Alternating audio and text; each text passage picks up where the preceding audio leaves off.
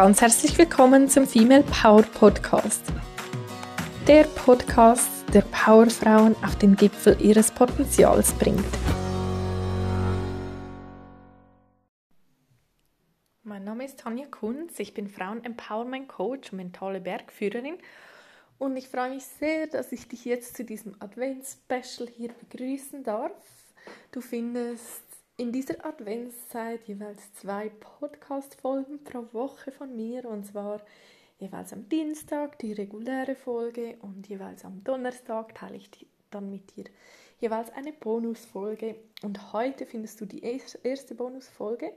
Und zwar ist das ein Interview, das ich mal aufgezeichnet habe. Es war mein allererstes, damals noch Facebook Live, zusammen mit Oliver Hülser und das Thema ist Selbstorganisation und Zeitmanagement und Oliver teilt mit uns in diesem Interview sein System, das super gut funktioniert, um da wirklich selbst einen Riesenschritt vorwärts zu kommen. Bei mir hat es funktioniert und darum möchte ich dir dieses Interview als Bonusfolge nicht vorenthalten. Ich wünsche dir ganz viel Spaß und Vergnügen. Oliver Hülser, danke vielmals, dass du hier bist. Du bist ja im Thema Selbstoptimierung und Zeitmanagement Experte. Erzähl doch mal, wer bist du, was machst du, wie bist du zu dem gekommen? Ja, also erstmal vielen, vielen Dank überhaupt für die Einladung. Ich freue mich immer mega darüber, mit spannenden Leuten zu sprechen. Und äh, wir hatten ja schon mal im Vorfeld schon mal ein bisschen gesprochen, deswegen freue ich mich auch sehr, mal deine Community ein bisschen kennenzulernen. Genau, ich heiße Oliver Hülser und äh, brenne für das ganze Thema Selbstmanagement. Und zwar nicht das, ab, das abgestaubte Selbstmanagement aus dem 19. Jahrhundert, sondern das angepasste moderne Selbstmanagement des 21. Jahrhunderts, also das Digitale.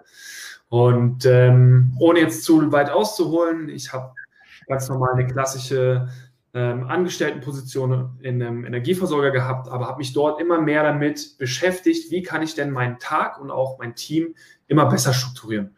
Und so habe ich langsam peu à peu eine Leidenschaft dafür entwickelt, einfach über die Jahre oder jetzt schon fast über die, ja, sind schon fast sieben Jahre, in denen ich immer ein Selbstmanagement-Tool nach dem anderen ausprobiert habe, die ganzen Bücher gelesen und aber auch mich viel halt mit verschiedenen Programmen beschäftigt. Das heißt einfach zu gucken, wie schaffe ich es, ähm, genau, mich mit digitalen Tools noch besser zu organisieren. Und das hat mich letztendlich genau dazu gebracht, dass ich mich jetzt selbstständig gemacht habe und zwar erstmal als Dozent. Das heißt, ich habe Lehraufträge für verschiedene Universitäten und Hochschulen im Bereich des Selbstmanagements. Also wie kann man Studenten oder Studierende auf das Berufsleben besser vorbereiten? Und gleichzeitig mache ich das Ganze halt auf selbstständiger Basis als Berater und Coach für Führungskräfte und halt auch Selbstständige. Deswegen freue ich mich jetzt, mal ein paar Tipps für euch rauszuhauen. Cool, sehr cool. Was gibst du denn für deinen Studenten für Tipps? Ja, bei den, bei den Studierenden ist es erstmal so, da muss man natürlich erstmal gucken, wo fangen die an. Also ich habe, ähm, ist immer ganz interessant, ich frage am Anfang immer nach, okay, wie würdet ihr euch einschätzen auf einer Skala von 1 bis 10? Und da haben wir wirklich Leute, die mit einer 3 anfangen. Das sind so diese ganz klassischen Sachen, die man im, im Studium hat. Prokrastination, äh, erst eine Woche vor den, vor den Prüfungen angefangen zu lernen. Und wir haben dann einige Leute, die wirklich schon gut strukturiert sind, aber alles auf Papier und die es dann digital optimieren wollen. Und dann geht es halt so ein bisschen drumherum. Bei den einen Tipps und Tricks, auch Tools, wie man einfach dafür sorgen kann, dass man frühzeitig anfängt zu lernen, Prokrastination bekämpft. Und auf der anderen Seite natürlich diejenigen, die schon gut da drin sind, einfach nochmal ein paar Dinge an die Hand zu geben, wie man das Ganze über digitale Tools besser darstellt. Ja. Cool. Hört sich spannend an. Für alle, die nicht wissen, was Prokrastination ist, ist ja nur schon ein schwieriges Wort, um es auszusprechen. was ist Prokrastination? Ja, das gibt es auch ein deutsches Wort dafür, und zwar die Aufschieberitis. Das ist diese, dieser klassische Moment, wenn man vor dem Laptop oder vor dem Blatt Papier sitzt man sollte eigentlich anfangen, man weiß, was man eigentlich tun muss, also es ist relativ klar, man macht es aber nicht. Ähm, ganz klassische, ein ganz klassisches Beispiel für das Thema Prokrastination ist für alle, die schon mal studiert haben und eine Klausurphase hatten. Ich glaube, also bei meinem, bei mir war es definitiv so, mein Zimmer war noch nie so sauber wie in der Klausurphase. Das heißt, immer wenn ich mich reingesetzt habe und lernen wollte, das erste, was ich gemacht habe, hm, ich könnte noch meinen Schreibtisch aufräumen, so. Hm, gestaubsaugt habe ich gestern auch nicht. Das heißt, man fängt einfach an, kleine Dinge, die einem relativ schnelle Befriedigung geben, weil man sie halt schnell abhaken kann, zuerst zu machen. Und am Ende des Tages ist man müde von den vielen kleinen Dingen, aber die wichtigsten Sachen, ja, das, was nachher wirklich wichtig ist, die hat man nicht gemacht. Und das ist halt die Prokrastination. Du sprichst diese schnellen Erfolgserlebnisse an. Mhm. Äh, also ich weiß genau, was du meinst. Oder man, man hat so diese, äh, diese großen Brocken, diese großen Blumen, mhm. die man vor sich her schiebt. Und dann gibt es da halt ganz viele kleine Sachen, die man halt erledigen kann und die man dann abhaken kann. Genau. Was ist denn so dein Tipp dazu, diese Balance da zu finden? Übrigens haben wir jetzt zwei Zuschauer. Mal schauen, ja, ob ich sehen kann, wer es überhaupt ist. Ups, habe ich jetzt gemacht? Ähm, ich sehe es nicht. Auf jeden Fall, wenn du da bist, herzlich willkommen. Schreib uns doch mal, ob das überhaupt funktioniert weil wir sind blutige Anfänger mit dieser Technik, aber es scheint zu funktionieren. genau. Ja, deine Frage war, wie man die Balance findet zwischen den vielen kleinen Dingern, die man abhaken kann, und den großen Brocken, richtig? Genau. Ja, das ist halt als allererstes mal wirklich wichtig, dass man überhaupt ähm, weiß, was wichtig ist. Ne? Also da kommen wir wahrscheinlich gleich noch drauf, das Thema äh, Priorisierung. Ähm, und dann ist der Punkt, was ganz gut funktioniert, ist halt, dass man die großen Brocken definitiv runterbricht. Das heißt, quasi aus jeder Aufgabe, den großen Brocken, wie zum Beispiel, was weiß ich, ähm, ein Projekt sozusagen abarbeiten oder abschließen, kann man immer noch aufteilen in kleinere Brocken. Das heißt, je kleiner diese Brocken werden, desto weniger Widerstand hat man automatisch vom Gehirn. Also es, ist immer, es gibt so eine, so eine goldene Regel, deswegen gibt es auch die Pomodori-Methode. Wenn etwas ungefähr so 20, 25 Minuten dauert, dann ist es fürs Gehirn einfach klein genug, dass es sagt, ach komm, das kriegen wir schon noch hin. Und was ich immer ganz gerne mache mit den Leuten, mit denen ich zusammenarbeite, ist einfach wirklich die wichtigsten Aufgaben, sich klar werden, was es ist, die runterbrechen und dann zu sagen, ich darf erst mit diesen kleinen Sachen, die schön zum Abhacken sind, anfangen, wenn die beiden Hauptsachen, die ich heute erledigen möchte, halt erledigt werden. Das ist einfach so, so der Punkt, wie man die Balance schafft. Jeder von uns hat kleine Aufgaben, die komplett zu ignorieren, das habe ich auch mal eine Zeit lang gemacht, nur noch wirklich wichtige Sachen, fällt einem hinten auch auf die Füße. Aber die Balance zu halten, was sind die wichtigsten Sachen, was hat den größten Output und wie kann ich das einbauen, dass ich sowohl die kleinen Sachen mache als auch die großen. Dort hat sich echt bewährt, große Sachen runterbrechen, die zuerst machen und dann erst äh, die Kleinigkeiten. Okay. Mhm. Und du sagst, kannst du mal ein ganz praktisches Beispiel nennen, diese, wie man diese großen Brocken runterbrechen kann, damit, ja. damit so etwas greifbarer wird. Mhm. Ähm, du kannst gerne mal ein Beispiel geben, aber allgemein, wie es funktioniert, das können wir jetzt an einem Beispiel mal machen, ist, du fragst dich immer, wie mache ich das? Ja, also gib mir gerne mal ein Beispiel, sonst suche ich mir was aus, aber das lässt sich dann ganz gut äh, runterbrechen. Also sagen wir mal vielleicht so ein Thema, das ich momentan so bei meinen Kundinnen ab und zu höre, ist Jobwechsel oder äh, eine okay. Stelle suchen. Genau. Also Jobwechsel wäre ein richtig gutes Beispiel. Das ist eine viel zu große Aufgabe. Das ist ja ein Projekt. Ne? Und wie man es runterbricht, ist immer, wie mache ich das? Dann hast du einen Jobwechsel, alles klar. Ich muss mich mit dem Thema Kündigung auseinandersetzen. Ja? Ich muss in irgendeiner Form neue Stellen suchen. Und ich muss mich darauf natürlich auch bewerben und vorbereiten. Das heißt, man hat es quasi schon direkt in drei Teile unterbrochen. Und auch in diesen Teilen kann man sich immer wieder fragen, wie mache ich das? Kündigen zum Beispiel, wie mache ich das?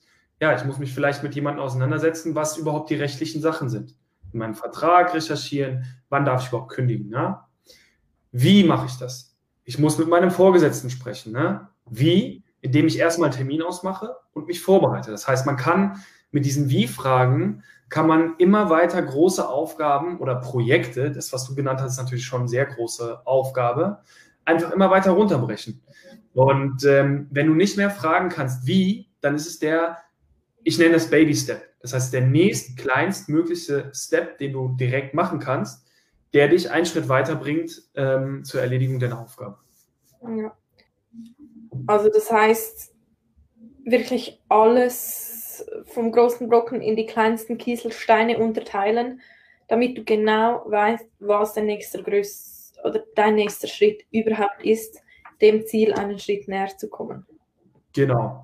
Wobei ich auch hier wieder sagen muss, rein aus der Praxis, also theoretisch ja, in der Praxis habe ich mir das mittlerweile angewöhnt, das wirklich nur zu machen für die wirklich wichtigen Sachen. Ja? Also zum Beispiel den Jobwechsel ist natürlich ein Projekt, was mich persönlich sehr, sehr wichtig ist. Dort macht es aus meiner Sicht alles runterzubrechen. Wenn es kleine Aufgabenpakete sind, die jetzt nicht ganz so wichtig sind, entscheide ich spontan, wie viel Zeit ich habe, ob ich die wirklich noch runterbreche. In den meisten Fällen mache ich es. Aber wie tief man das runterbricht, äh, muss man immer gucken, wie sehr man das braucht. Also zum Reinkommen würde ich wirklich empfehlen, alles mal wirklich stark runterzubrechen. Und dann, wenn man ein bisschen geübter ist, kann man auch Aufgabenpakete einfach zusammenfassen. Mhm. Okay. Oliver, du hast ja so ein, eine Grafik erstellt, um dein Thema auch genauer zu erklären mit einer Visualisierung. Ich würde das mal aufschalten. Gerne.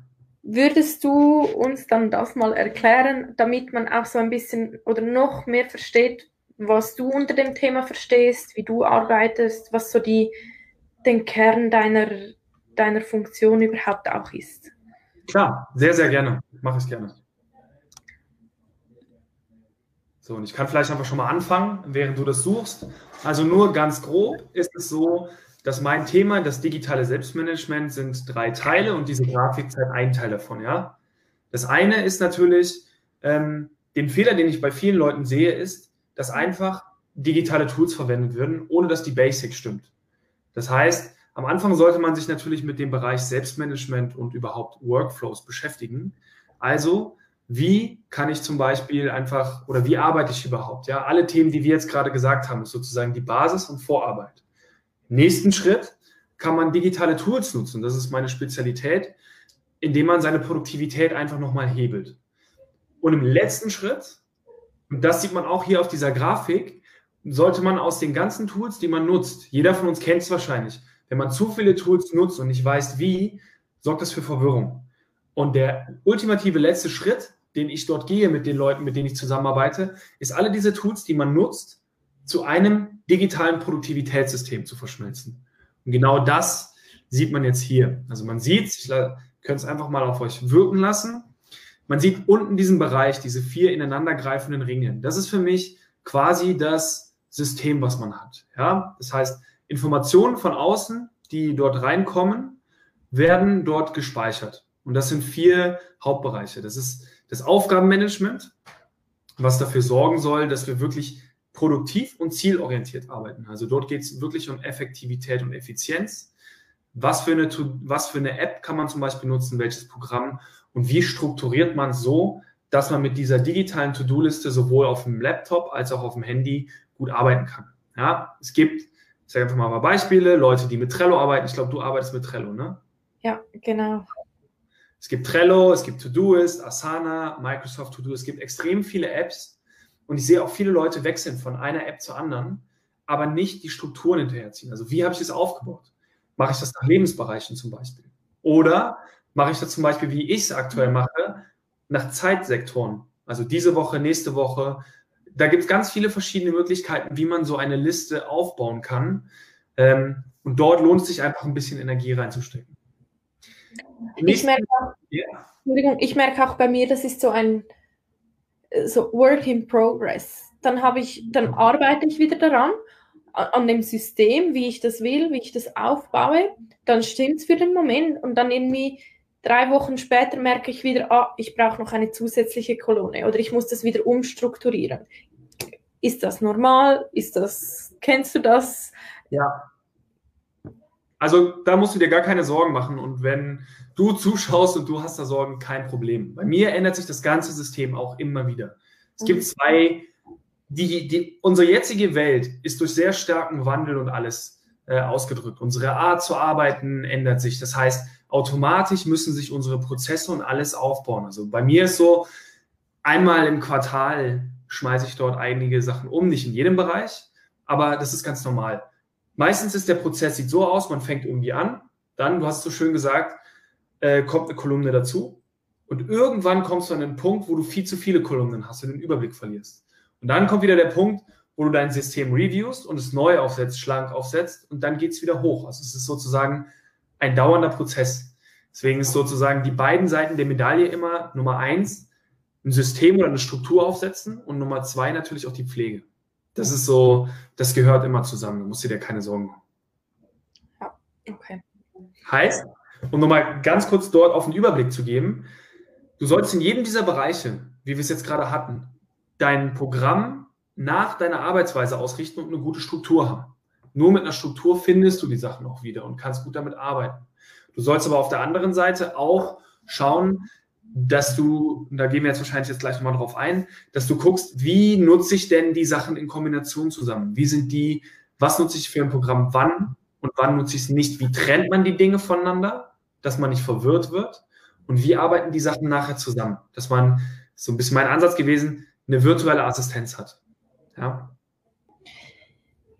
Genau, das, das ist ja wie das andere. Die, das eine ist ja vom anderen irgendwie abhängig. Also sagen wir ganz konkret, du bekommst eine E-Mail, wo du etwas darauf, äh, wo du eine Handlung ausführen sollst zuerst und danach die E-Mail beantworten. Und dann sind vielleicht, ist vielleicht noch ein Dokument angehängt. Genau. Erzähl mal, wie du in dem Fall vorgehen würdest oder wie man das optimal, wie auch dann miteinander verknüpft. Also, das kann man jetzt, das ist ein ziemlich gutes Beispiel, das kann man sehr gut an dieser Grafik sehen. Ich habe ja gesagt, unten die vier Ringe sind euer System und in irgendeiner Form kommuniziert man ja auch immer nach außen, sei es jetzt über Sprache, über E-Mail, Slack etc. In deinem Beispiel jetzt kommt einfach eine E-Mail rein. Ja? Das heißt, ihr müsst natürlich ein gutes System haben, wie sind meine Ordner strukturiert etc. Gucke ich jede fünf Sekunden auf meine E-Mails oder nur ein, zwei Mal am Tag. Aber nehmen wir jetzt einmal vor, die E-Mail kommt zu uns. Dann ist in dieser E-Mail schick mir Dokument XY bis übermorgen oder so oder bearbeite die Präsentation, ja, um einfach dieses Beispiel mit dem Dokument zu machen. Dann nimmst du das Dokument, was angehangen ist, und schiebst es in das Ablagesystem, das heißt deine Dokumentenablage, die gut strukturiert ist. Du generierst ein To-Do aus dieser E-Mail, das in deine To-Do-Liste kommt. Wenn du in irgendeiner Form Entwürfe brauchst, Brainstorming, Ideen, die du nicht direkt in der PowerPoint umsetzt, kannst du dir über die digitalen Notizen einfach, ähm, hast du den Spielraum, dort Ideen reinzubringen, eventuell Sachen überarbeiten, ähm, auch Informationen aus den E-Mails zu ziehen. Und in deinem Zeitmanagement kannst du dir die Termine blocken, ähm, wann du an dieser Präsentation arbeitest, dass du das nicht vergisst. Also so kann man dieses ganze System sehen. Wichtig ist halt nur, du musst in deinem Kopf selber eine klare Struktur haben, was für Informationen kommen wohin. Das ist eigentlich das Allerwichtigste. Also den größten Fehler, den ich sehe, sind Leute, die gleichzeitig To-Dos in der To-Do-Liste haben, aber auch im Kalender, die so kleine Checklisten in den digitalen Notizen haben und da auch To-Dos hast. Für jede Information, das ist jetzt für mich eine Aufgabe, ein Event, eine Information, ein Dokument, muss man ganz klar einfach einen Platz haben, im Kopf auch schon und das gut zuordnen können. Also das heißt, wenn ich dann in meiner To-Do-Liste dieses, die, die Aufgabe habe, was steht dann im Kalender? Einfach geblockt für diese Aufgabe. Wenn du sagst, es, es soll nicht doppelt sein. Genau. Also in dem, es gibt so zwei Bereiche, die sehr stark zusammenhängen. Das ist das Aufgaben- und Zeitmanagement, wovon du gerade gesprochen hast, und Notizen- und Dokumentmanagement. In dem Moment jetzt wäre zum Beispiel äh, meine große Aufgabe, ich muss eine Präsentation fertig machen. Dann blocke ich mir Zeit im Kalender für die Bearbeitung dieser Aufgabe. Also ich denke mir zum Beispiel, ich brauche zwei, drei Stunden und in der To-Do-Liste stehen dann die ganz konkreten Wie. Das heißt, ich muss das Konzept entwickeln, ich muss die Slides äh, beispielsweise erstellen und ich muss die Präsentation einüben. Das sind nicht drei verschiedene Dinge, die ich in den Kalender habe, sondern ich block mir im Kalender für die wichtigsten Sachen, die für mich einen größten Impact haben. Zum Beispiel die Präsentation, wenn ich die gut mache, werde ich befördert, mal ganz stumpf dann hat das eine höhere Priorität. Und diese Aufgaben, die wirklich die höchste Priorität haben, dort blocke ich mir Zeitblöcke tatsächlich im Kalender. In der To-Do-Liste stehen aber die einzelnen Action Steps. Ja. Okay. So trenne ich das voneinander. Und im Kalender stehen auch nicht alle. Also ich habe bei mir weiße Blöcke mehr oder weniger im Kalender, wo nichts eingetragen ist. Dort gehe ich durch meine To-Do-Liste durch und arbeite die Dinge ab. Aber für die allerwichtigsten Aufgaben, alles, was mich persönlich wirklich weiterbringt und auch meinen langfristigen Zielen dient, dort blocke ich mir tatsächlich Zeit im Kalender, damit ich beispielsweise auch mal Nein sagen kann zu einem Gespräch oder irgendwas anderem und einfach weiß, hey, dort im Kalender ist schon was drin. Die Hemmschwelle ist einfach ganz eine andere, wenn dort schon was drin steht, dann löscht man das eher nicht, sondern man verschiebt es. Aber dieser, diese Zeit, die geblockt ist, bleibt. Das ist halt wirklich der, der kleine Hack an der Stelle. Mhm. Du hast vorher angesprochen, ähm, der E-Mail-Account. Das ist mhm. ja auch bei vielen ein großes Thema. Was ist da deine Strategie? Also du hast gesagt, wie viel Mal man in, ins E-Mail schaut, ob man sich dadurch auch ablenken lässt. Das ist ja immer so ein, auch da die, diese richtige Balance zu finden von, ich muss erreichbar sein und trotzdem, ich, ich kann mich konzentrieren auf das, was jetzt aktuell ansteht und lass mich nicht permanent unterbrechen. Ja. Da ist es tatsächlich so, das, auch wenn es der schwierigste Schritt ist, danach die Dinge, die ich danach erzähle, sind relativ klar. Aber der schwierigste Punkt ist einfach am Anfang das richtige Mindset und auch die Kommunikation mit den anderen. Sei es jetzt extern oder intern im gleichen Team. So wirklich zu sagen, hey, das sind die, also ich habe in meiner letzten Firma, habe ich 250 E-Mails am Tag bekommen. Also wirklich sehr viel. Und ich habe aber trotzdem sowohl meine, meine Geschäftspartner als auch im internen Team ich habe denen gesagt, ich antworte innerhalb von 24 Stunden auf jede E-Mail. Dafür dürfen sie nicht erwarten, dass ich innerhalb der nächsten zwei Stunden antworte. Ich habe ganz fix mir gesagt, morgens und abends. Aber dadurch, dass ich ein System aufgebaut habe, was ich jetzt gleich gerne noch weitergebe, wie keine E-Mail bei mir jemals verloren geht, habe ich mit ein bisschen Zeit und mit ein bisschen Kommunikation, wussten sie alles klar, wenn ich ihm Oliver eine E-Mail schicke, dann wird die beantwortet. Und zwar mit allen Dingen. Allerdings gibt es bei mir sowas nicht wie ein, direkt äh, eine Antwort. Das Problem, das größte Problem, was ich beim Thema E-Mail sehe, neben, dass es ablenkt von der eigentlichen Arbeit, ist, wenn man antwortet, kriegt man direkt die nächste Antwort. Man gerät in so ein, so ein E-Mail-Ping-Pong, heißt das, oder so ein, so ein Rad. Und ähm, was ich dort empfehlen würde, es kommt natürlich immer darauf an, ne? manche Chefs wollen, dass du erreichbar bist, aber bei mir ganz klare Steps. Nummer eins, alle Notifications aus. Also kein Ton und auch kein Mini-Bild, ähm, unten, dass man sieht, dass die Mail kommt. Das ist schon mal das Erste. Der zweite Schritt, sich wirklich tatsächliche Blogs setzen, wann man kommuniziert. Also zum Beispiel vor der Arbeit, wenn man es möchte, und am Abend. So einfach, dass man nicht die ganze Zeit sein E-Mail-Programm offen hat, sondern wirklich guckt, letztendlich, und das muss man mal verstehen, wird man nicht für die Zeit bezahlt, die man beispielsweise in Jobs ist, sondern es geht wirklich darum, was ist der Output. Und mit einem guten Output qualifiziert man sich halt. Und dort, das kriegt man halt nur hin, wenn man wirkliche Blöcke hat, in denen man konzentriert arbeiten kann, ohne abgelenkt zu werden. Und der nächste Schritt, den ich machen würde, ist ähm, nicht mehr aus dem Posteingang arbeiten. Also es gibt einen ganz kleinen Hack, der mir wirklich einiges an Stunden ähm, gespart hat. Ich habe einen extra Ordner erstellt, Action Today. Ich bin morgens einmal durch alle E-Mails in meinem Posteingang und habe sie sortiert. Wenn sie mich nicht interessiert haben, habe ich sie gelöscht. Wenn sie mich nur Informationen waren, habe ich sie abgelegt. Wenn ich darauf reagieren musste, habe ich sie in diesen Ordner Action Today geschoben. Wenn ich einmal damit durch war, das waren maximal 10 bis 20 Minuten, habe ich nur noch aus diesem Ordner gearbeitet, diesem Action Today. Das heißt, ich habe nicht mehr gesehen, was für neue Ordner im Posteingang waren. Weil das hat einfach dafür gesorgt, ich habe eine E-Mail geschickt und dann war bis abends Ruhe. Das heißt, ich habe abends bin ich im Posteingang nochmal durch. Aber dieses nicht mehr aus dem Posteingang arbeiten sorgt einfach automatisch dafür, auch ohne Notifications, dass man gar nicht mehr in dieses Reaktive kommt. Nicht mehr nur reagiert, sondern wirklich proaktiv arbeiten kann. Mhm. Okay, ja, das ist spannend. Vielleicht, äh, ich, ich habe also ich kann dir mal kurz erzählen, wie, ja. wie ich auf dich aufmerksam gekommen, geworden bin.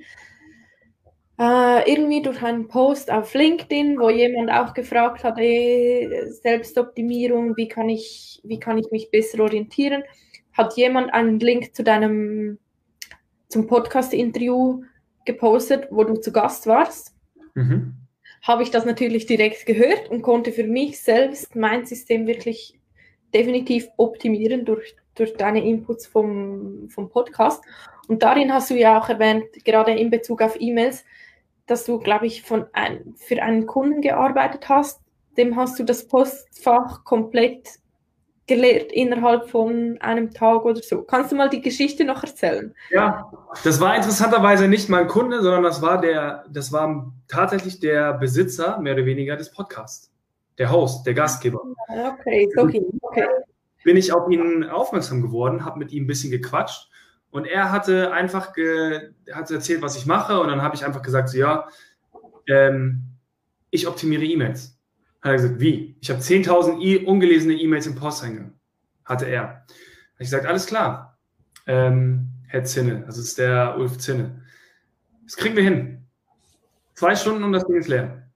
Und sie haben ein neues System, was sie ihr Leben lang begleitet. Und dann hat er das einmal durchgemacht und am nächsten Tag hat er mich angerufen, gesagt, genial, möchtest du nicht Teil meines Podcasts sein? Also so war das, war sozusagen die Story, was ich ganz cool fand. Und genau bei ihm war einfach wieder ein bisschen radikaler Schritt. Ich habe gesagt, alles klar, du kannst jetzt entweder 10.000 ungelesene E-Mails durchgehen oder du vertraust darauf, dass wenn irgendwas Wichtiges ist, die Leute nochmal auf dich zukommen. Deswegen wichtig ist immer bei dem Thema E-Mail, wie in allen Organisationssachen, mit einem Clean Table anzufangen. Und dort haben wir dann den E-Mail-Bankrott gemacht, indem wir einfach einen Ordner, alte E-Mails, und dann haben wir alle E-Mails reingelegt. Ohne Wenn und Aber. Oder man hätte sie gelöscht. Das wären die beiden Möglichkeiten und haben einfach mit einem neuen, frischen System angefangen. Und er hat mir im Nachgang gesagt, es kamen noch zwei Leute auf ihn zu wegen den E-Mails. Aber das war's. Ansonsten waren das alles alte Dinge, die niemanden mehr interessiert haben, viel Spam. Und er ist einfach am nächsten Morgen aufgewacht, hatte sein System, hat beim ersten Kaffee seine E-Mails strukturiert und fertig. Krass. Von 10.000 E-Mails waren zwei relevant. Ja, weil die halt schon alt waren. Ne? Und ich habe ihm einfach gesagt, wenn es irgendwas Wichtiges ist, dann werden die Leute schon wieder auf dich zukommen. das ist natürlich am Anfang gefährlich. Als ich mein System umstrukturiert habe, habe ich auch eine wichtige Mail verloren. Aber wenn wir mal ganz ehrlich sind, mit einer guten Haltung und einer guten Kommunikation den anderen gegenüber nimmt einem das niemand krumm. Wenn ich einfach zu den Leuten hingehe und sage, hey, ihr Anliegen ist mir am Herzen und ich optimiere das jetzt, damit ich noch besser für sie da sein kann, innerhalb von 24 Stunden Service, die Qualität verbessern, dann nimmt einem das keiner ernst, äh, keiner böse. Und das ist halt, glaube ich, auch äh, mit ein Punkt, den man dort sehen kann. Mhm. Hier zu, zu deiner Grafik. Ja. Sind wir jetzt hier schon bei allen vier Punkten durch? Ich glaube. Nee, nee, wir haben nur angefangen und sind ja, auf das genau. Thema gekommen. Genau. Also, nochmal, ich gebe nochmal sozusagen die Zoom-Out. Ja, genau, wir sind etwas abgeschweift. Sorry. Kein Problem. Also wir haben unsere vier Bereiche, ja? Aufgabenmanagement, Zeitmanagement, Informationsmanagement, Dokumentenmanagement. Ich gehe gleich im Detail darauf ein, jetzt erstmal nur ganz grob. Das ist sozusagen das eigene System. Diese Bereiche sind aus meiner Sicht alles, was man braucht, um produktiv arbeiten zu können. Man kann damit alles abstellen, egal ob es jetzt ein CRM-System ist, ob es, egal was man sozusagen hat, wenn man die Bereiche optimiert und wirklich professionell strukturiert, dann hat man 80 Prozent der Arbeit erledigt. Im nächsten Schritt braucht man Regeln, was man ablegt, in welchem Bereich. Also man soll diese Punkte, die man sieht, sehr klar voneinander abtrennen können. Was kommt wohin? Sobald man anfängt und nicht weiß, wo eine Information hingehört, ja, ob sie jetzt eine Information ist, ob sie jetzt ein Dokument ist, hat man meiner Meinung nach schon verloren. Das heißt, dort eine klare Trennung zu haben, ist der erste Schritt. Jetzt gilt es darum, wenn man sich das mal wie eine Stadtmauer vorstellt, dass man darum einfach mal eine Mauer baut und nur bestimmte Stadttore ähm, sozusagen dort reinbringt. Das heißt, ich suche mir Kanäle, durch die Informationen in mein System reinfließen. Zum Beispiel E-Mails.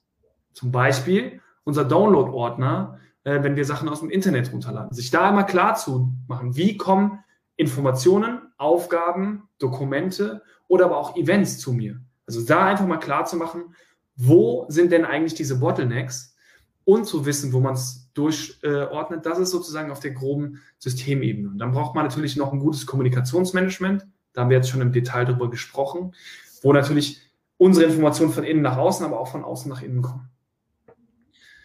Und Genau. das Aufgabenmanagement hatten wir schon mal gesprochen. Da geht alles sozusagen darum, wie kann ich möglichst zielorientiert und strukturiert jeden Tag die Prioritäten abarbeiten, damit ich mein Ziel näher komme. Beim Zeitmanagement geht es wirklich darum, ähm, die eigene Zeit in die Hand zu nehmen, proaktiv zu arbeiten und auch zu leben und nicht nur reaktiv. Es gibt ein sehr cooles Tool, das nennt sich die ideale Woche. Das heißt, sich mal selber so einen kleinen Stundenplan aufzumalen. Wann möchte ich mich denn fokussieren? Wann möchte ich mich mit anderen Leuten treffen oder Calls haben? Also wirklich zu gucken, was hat wann einen Platz in meinem Kalender. Beim Informationsmanagement geht es darum, dass es quasi unser Elefantengehirn. Ja? Das ist sozusagen alles, was wir uns merken wollen, aber nicht können. Das Gehirn, rein neurowissenschaftlich, ist nicht dazu da, um sich Sachen zu merken, sondern Probleme zu lösen. Und wenn man das gut aufbaut, ein digitales Managementprogramm, äh, dann fällt es einem einfach, dass man alle Sachen auslagert. Also ich habe alle Informationen, die ich brauche. Und damit meine ich jetzt nicht nur Arbeit, sondern zum Beispiel auch Geburtstagsgeschenkideen für meine Freunde die Lieblingsblumen von meiner Freundin. Weißt du, so Geschichten, wo man einfach, die man, also Informationen, die man später vielleicht nochmal brauchen könnte, auch alles Wissen, was man hat, kann man ziemlich gut über so ein digitales Notizenprogramm strukturieren. Und zu guter Letzt geht es halt wirklich darum, Dokumentenmanagement möglichst schlank, möglichst lean, mit ein paar kleinen Regeln, aufgeräumtes System, äh, Desktop-frei beispielsweise, einfach, dass man sorgen kann, dass alle Sachen ähm, den Platz haben und uns sozusagen unterstützen. Das ist meine, sozusagen meine Philosophie. Alle vier Bereiche angehen und sie gut strukturieren, eigene Workflows und das eigene Selbstmanagement in diesen Bereichen verbessern und sich auf Systemebene klar zu machen, was man wofür verwendet. Das mal in a nutshell.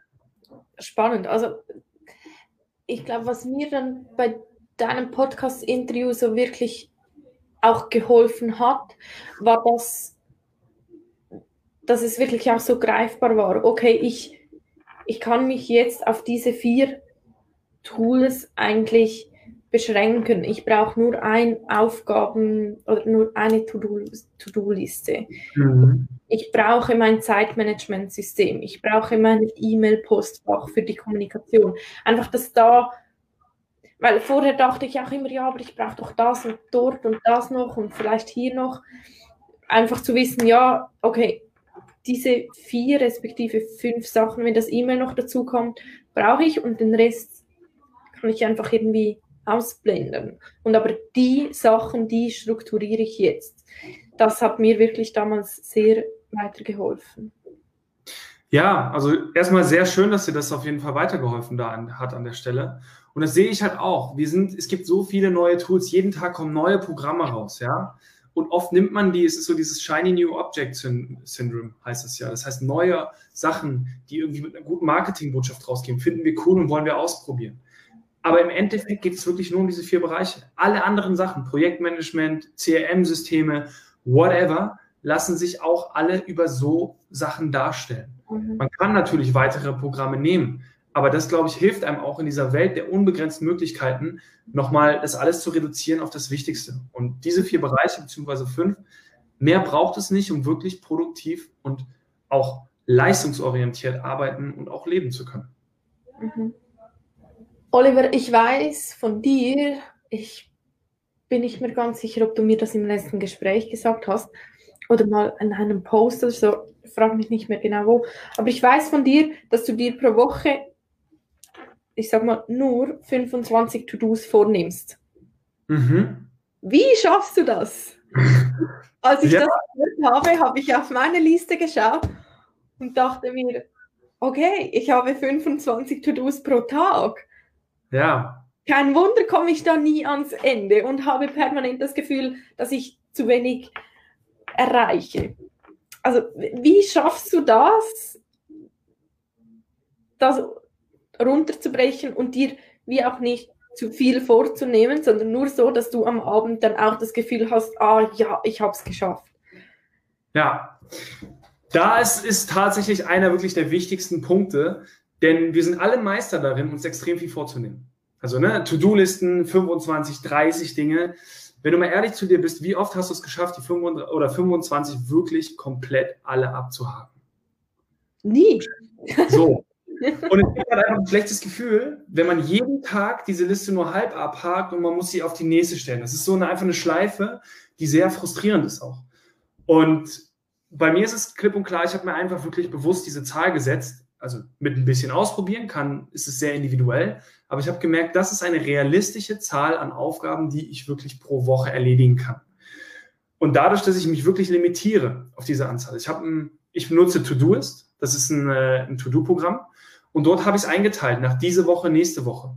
Und man sieht immer oben die Anzahl der Tasks.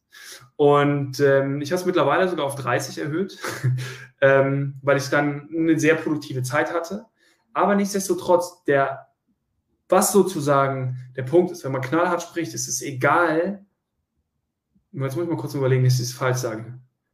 Es ist egal, wie lange du etwas tust oder wie viel, sondern es kommt immer darauf an, was genau du tust. Das heißt, die Dinge, die wir uns vornehmen, sollten halt wirklich wichtig sein. Und wenn man es halt von vornherein limitiert, dann weiß man automatisch, all diese unwichtigsten, wichtigen Dinge, die natürlich vielleicht gemacht werden müssen, sind, haben da keinen Platz. Also, wenn ich Aufgaben sammle, dann bin ich vielleicht bei 40 Tasks. Aber dieser Schritt, dass ich hingehe und dann 10 bis 15 rausschmeißen muss und sie mir vielleicht auf ein Extrablatt schreibe, wo ich einfach weiß, das ist meine Backlog-Liste. Wenn ich aus irgendwelchen Gründen richtig gut durchkomme und alle Aufgaben habe, habe ich da noch eine Liste, wo ich gerne noch mal ein bisschen was machen kann. Aber dieses Verständnis, sich auf wenige Aufgaben zu konzentrieren und die als tatsächliche To-Dos deklariert und die anderen als nice To-Dos, ja, das hat einfach in meinem, bei mir einfach einen extrem großen ähm, Unterschied gemacht. Also wirklich zu gucken, okay, lieber limitiere ich die Anzahl an Aufgaben maximal zehn am Tag, also wirklich maximal, und gucke, dass die dafür zählen und gönne mir halt einmal in der Woche, ist meistens bei mir der Mittwoch, ähm, wo ich einfach mir drei Stunden Backlog-Block eingetragen habe. Und dort ist es okay, dort mache ich den ganzen kleinen Scheiß. Also den, die ganzen kleinen Aufgaben arbeite ich schon ab. Aber ich gucke, dass meine To-Do-Liste so aufgebaut ist, dass dort weniger Aufgaben drin sind, die aber wirklich sehr stark priorisiert sind und mich wirklich weiterbringen. Das sorgt eigentlich quasi dafür, dass man produktiv ist und eben nicht frustriert ist, weil man nicht die ganzen Sachen schafft. Mhm. Wie schaffst du es denn, um deinen, deinen Fokus zu halten? Also es ist ja auch so in unserem Alltag, vielleicht, vielleicht gerade jetzt auch mit, mit Homeoffice noch mehr. Mhm. Ähm, also die, die Ablenkung, die ist überall. Du hast gesagt, Notifications für E-Mails weg, aber trotzdem ist ja auch da irgendwo immer so die Verlockung, mal wieder News anzuschauen, dann mal wieder auf die Social Media zu gehen. Äh, wie machst du das? Das ist tatsächlich eine Sache, die funktioniert in den meisten Fällen eigentlich nur über Disziplin und klare Regeln. Also der Punkt ist, in den meisten Fällen macht man solche Sachen, weil man sich selber Thema proaktiv versus reaktiv gar nicht erst diese ideale Woche oder diese Regeln aufgesetzt habe, zum Beispiel. Ja, bei mir ist zum, ich habe zum Beispiel eine Regel, vormittags gibt es bei mir keine Calls. Also keine neuen Kennenlerngespräche oder was weiß ich, sondern ich mache die alle nachmittags. Weil ich sage, vormittags lasse ich den kompletten Tag, das ist meine Fokuszeit und ab nachmittags ist es okay. Ähm, das heißt, es ist einfach, das muss jetzt nicht für den einen oder anderen stimmen, aber es ist einfach nur eine Regel, die ich mir überlegt habe. Ich habe mir überlegt, was brauche ich denn, um wirklich fokussiert arbeiten zu können? Was lenkt mich am meisten ab? Notifications und Social Media. Wann habe ich die meiste Energie? Wann bin ich am konzentriertesten? Vormittags. Und dann sehe ich, alles klar, der größte Feind mehr oder weniger oder der größte Störfaktor für meine Produktivität und meinen Fokus ist halt genau diese Geschichten. Social Media, Notifications. Deswegen habe ich sie aus meinem Blog, wo ich mich wirklich gut fokussieren kann, einfach rausgeschmissen. Das geht natürlich nur, wenn man sich das einmal bewusst macht, also wirklich gucken, hey, was lenkt mich denn ab? Was stört mich? Was ist der größte Störfaktor? Und diesen dann ähm, verbannt. Ja, ich glaube, das sind solche Störfaktoren, die hat man selbst in der Hand. Aber was gibst du zum Beispiel für Tipps, wenn man ähm, Vorgesetzter ist oder ähm, in ein Projekt involviert ist und Mitarbeiter eigentlich wie den direkten Zugang immer zu dir haben. Das ist, oder Telefon. Ja. Du kannst dir dann, ich, ich glaube, ja, das geht in unserem Fall, dass man sagen kann, ich führe morgens keine Telefongespräche oder keine Kennenlerngespräche, aber es gibt Leute oder gerade auch in, bei meinen Kundinnen, die sind halt permanent irgendwie auch erreichbar oder wie Vorgesetzte, die sind halt da, das ist, das gehört zu ihrer Aufgabe, auch da zu sein für Menschen, die sie brauchen in dem Moment. Trotzdem hm. in dem Moment ein Störfaktor oder man wird abgelenkt. Ja. Hast du da auch so ein Geheimrezept? Da gibt es tatsächlich kein Geheimrezept. Das ist halt wirklich eine sehr, sehr individuelle Geschichte. Ähm, da kann man pauschal nicht sagen. Ich kann es gerne sagen, wie ich es gemacht habe, mhm. weil meine Dinge halt immer ein bisschen radikaler sind. Ähm, also auch ich hatte ein Team und ähm, da waren immer sehr viele neue Leute drin. Das heißt, und standardmäßig habe ich jeden Tag, keine Ahnung, 20 Fragen bekommen zu irgendwelchen Bereichen. Einfach, wie funktioniert das, wo muss ich das machen, etc. Und der Schlüssel Nummer eins ist einfach Kommunikation. Egal, ob du Führungskraft bist oder ob du eine Führungskraft hast. Der Schlüssel ist einfach die Kommunikation und solche einfach klare Teamregeln auszumachen. Bei mir war zum Beispiel der Punkt, ich habe allen gesagt, okay, bis 12 Uhr, wenn ihr eine Frage habt, schickt mir eine Mail. Und kommt nicht erstmal auf mich zu. Teilweise in, in äh, Momenten, wo ich wirklich viel projektbasiert arbeiten musste, bin ich auch morgens einfach nicht auf mein Handy ran. Ich habe es einfach auf lautlos gestellt und habe die Leute im Nachmittag wieder zurückgerufen. Das heißt, wie viel Freiheitsgrade man sich nehmen kann, hängt natürlich sehr stark von der eigenen Position ab. Ähm, ich bin aber der Meinung, auch hier wieder sowohl extern gegenüber mit Kunden als auch intern gegenüber mit dem eigenen Vorgesetzten oder auch dem Team mit einer guten Kommunikation und zu sagen, hey, ich brauche gerade einfach meine Fokuszeit. Ähm, bei den Vorgesetzten ist es einfacher, wenn man sagt, ich kann meine Arbeit einfach viel qualitativer leisten und es auch beweist danach, wenn ich halt vormittags nicht erreichbar bin, zum Beispiel, oder nachmittags, je nachdem, ähm, und einfach dann die Ergebnisse für sich sprechen lässt. Also dort einfach sich nicht von vornherein limitieren lassen, weil man denkt, es geht nicht, sondern eher immer die Frage stellen, wie kann ich das machen? Und sich dort einfach Gedanken zu machen, das Kommunizieren mit dem Team oder der Führungskraft. Und dann kann man äh, dort äh, einfach, das ist auch eine kleine, das ist ein Geheimtipp tatsächlich, die Papi-Methode. Kennst du die? Die Methode? Die Papi-Methode. Die Welpenmethode. Die Welpenmethode, wenn man einen Welpen verkaufen möchte, macht man einfach eins. Wenn diejenigen sagen, nee, ich will diesen Welpen nicht, dann gibt man den in die Hand und sagt, halten Sie ihn doch mal, nehmen Sie ihn doch mal mit nach Hause, lassen Sie ihn schlafen und morgen bringen Sie ihn einfach wieder zurück, wenn Sie ihn nicht haben wollen. Und genau das Gleiche kann man, kann man auch im Welpenbereich machen ich habe zum Beispiel mal mit meinem Chef gemacht, gesagt, pass auf, ich habe eine folgende Idee. Ich habe hier, glaube, hier könnte ich mich richtig gut optimieren. Lass uns das doch mal für einen Monat ausprobieren. Für einen Monat lang werde ich vormittags nicht erreichbar sein und danach gucken wir einfach, was es funktioniert hat. Und das Gute ist, man hat sich dann das Jahr abgeholt und kann dann natürlich einfach auch wirklich liefern. Und wenn es dann wirklich ernst ist und wenn wir mal ganz ehrlich sind, wenn du, wenn du in deiner Konzentrationsphase nicht gestört wirst, leistest du bessere Arbeit. Punkt. Also es ist einfach No-Brainer. Und dann zu sehen, okay, ich habe bessere Ergebnisse geliefert. Ich habe, was weiß ich, genauer gearbeitet, je nachdem, was das Ziel ist. Und das äh, lässt sich damit ziemlich, ziemlich gut steuern. Also es ist echt eine Papi-Methode im Vorfeld plus eine gute Kommunikation, eine wertschätzende Kommunikation. Damit kriegt man quasi alles durch. Also wenn ich das in anderen Worten zusammenfassen soll, dann äh, empfiehlst du, das mit, sagen wir jetzt mal, du führst ein Team, das mit deinem Team abzusprechen. Du sagst, okay, ich bin, ich bin erreichbar, aber nur in diesem Zeitfenster und ansonsten Türe zu und für dich konzentriert arbeiten. Habe ich das richtig verstanden? Ja, es funktioniert natürlich nicht immer. Muss man einfach klar sagen. Es hat bei mir auch nicht funktioniert. Aber ja, es ist jetzt auch wieder eine sehr männliche Sichtweise. Ich habe gesagt, jeder, der mir trotzdem eine Frage stellt, ich hatte so Liegestützgriffe bei mir im Büro, muss zehn Liegestütze machen. Und dann habe ich wenigstens diejenigen aussortiert, in Anführungszeichen, die nicht so viele Liegestütze machen konnten. Also es ist einfach ein bisschen mit Spaß und Humor noch mit rangehen, so einen kleinen Challenge-Gedanken. Mhm. Ähm, aber ja, das Wichtigste, wirklich der erste Schritt, sich überhaupt mal nicht limitieren lassen. Das geht gar nicht, sondern sich überlegen, was würde denn für mich am meisten Sinn machen? Was stört? Also das ist einfach wirklich diese Reflexion, sich auf regelmäßiger Basis. Das ist einfach die Basis für Optimierung. Warum funktioniert das nicht? Was sind die Gründe? Wie kann ich diese Gründe ausschalten und das dann sauber kommunizieren? Entweder meinen Angestellten gegenüber oder aber auch meinem Chef und das halt auf eine humorvolle Art äh, zu, zu transportieren, das ist, glaube ich, äh, eine ziemlich gute Strategie. Ja.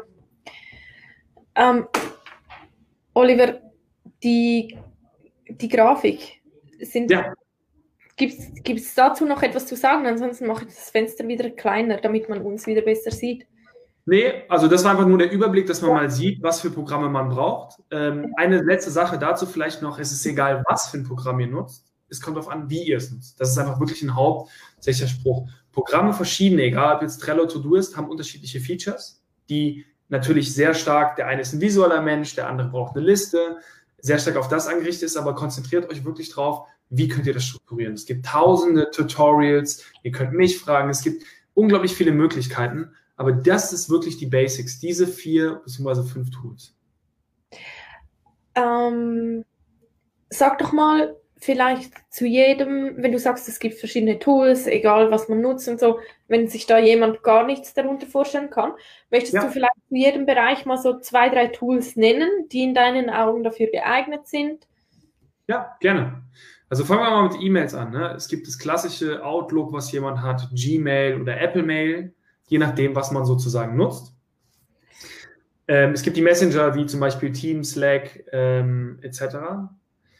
Beim Aufgabenmanagement sind die besten Tools, die ich kenne, ich selber nutze Todoist, das ist sehr stark listenbasiert. Es gibt aber auch diese Kanban-Methoden wie zum Beispiel Trello oder Asana oder auch ganz Klassiker ähm, Apple Reminders oder Microsoft To Do. Das sind einfach so die Hauptbereiche in diesem, in diesem, in diesem Areal. Beim Kalender geht es wirklich darum, ähm, ja, Apple-Kalender, Google-Kalender, Outlook-Kalender, das sind meistens schon Dinge, die man on board hat. Beim Notizenmanagement sind es, also ich nutze persönlich Evernote und bin auch ein sehr großer Fan davon. Es gibt aber auch von Microsoft OneNote oder es gibt Notions, äh, Notion oder es gibt zum Beispiel auch die, die Apple Notes. Ja. Und im Bereich des Dokumentenmanagements wenn wir jetzt mal Cloud-basiert denken, gibt es auch wieder Apple Cloud, Google Cloud, Microsoft, äh, SharePoint und Drive. Also da gibt es wirklich von all diesen großen Anbietern ähm, gibt es dort was und es gibt auch sehr viele ja, individuelle Programme am Markt. Also so kann man sich immer vorstellen. In jedem von diesen Bereichen findet man die großen, Apple, Google und Microsoft und man findet sehr spezialisierte Nischenanbieter, die ich dann sehr oft gewählt habe. Genau. Ich habe noch ein paar weitere Fragen. Und zwar vielleicht noch ein bisschen mehr auch auf, auf mein Thema fokussiert. Ich ähm, begleite ja Frauen, Frauen, die einen sehr guten Background haben, die merken aber manchmal, ich stehe an, ich komme nicht weiter, ich werde vielleicht nicht gehört, nicht gesehen. Und so ein Muster, das ich bei meinen Kundinnen auch durchgängig ähm, sehen kann, ist halt so dieses permanente Gefühl von, ich leiste zu wenig. Mhm.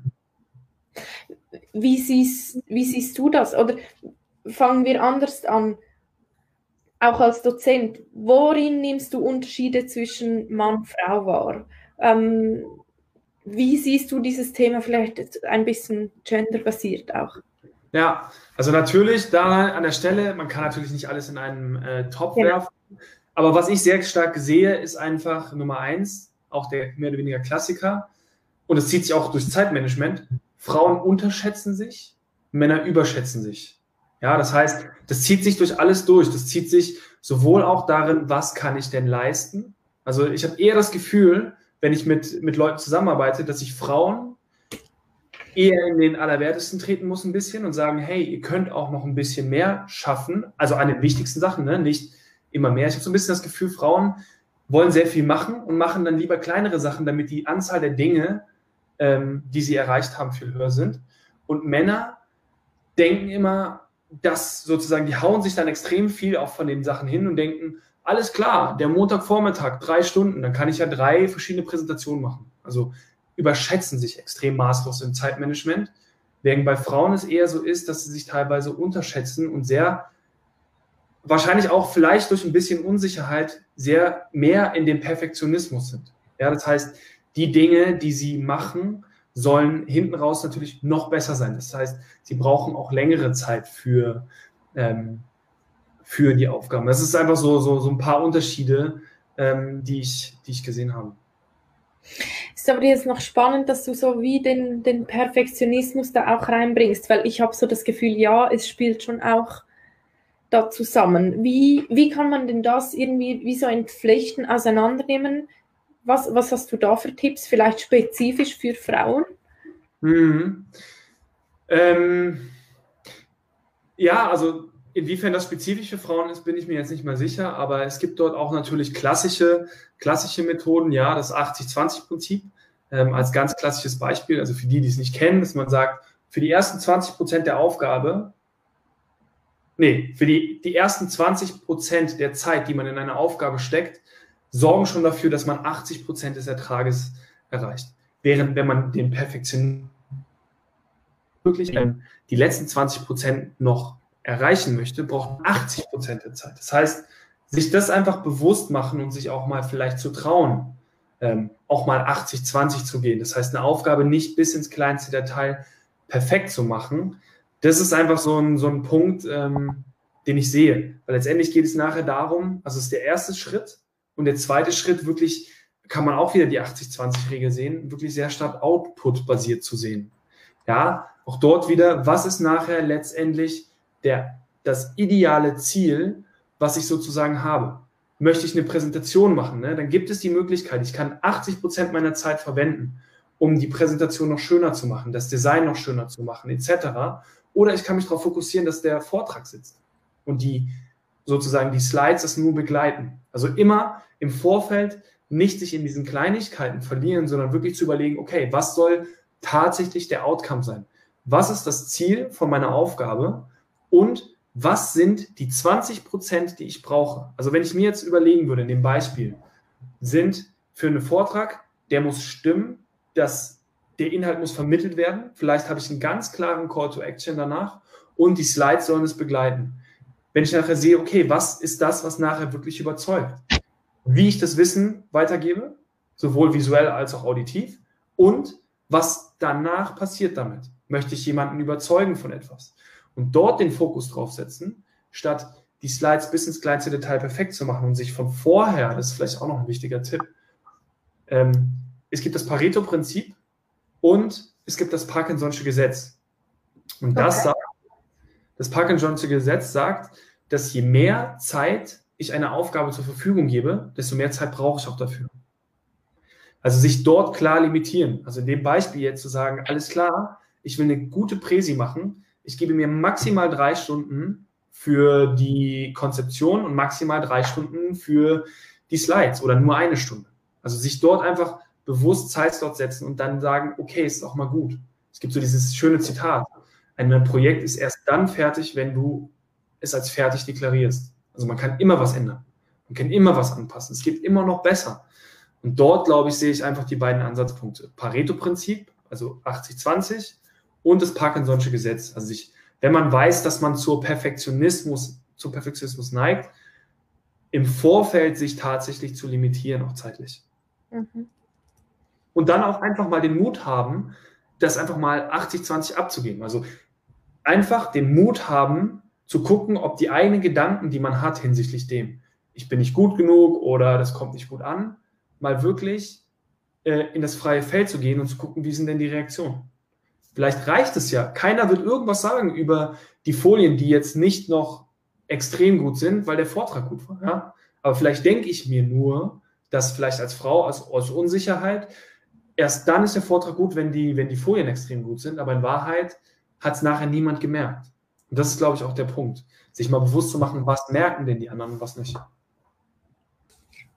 Sehr gute Punkte, die du da gesagt hast.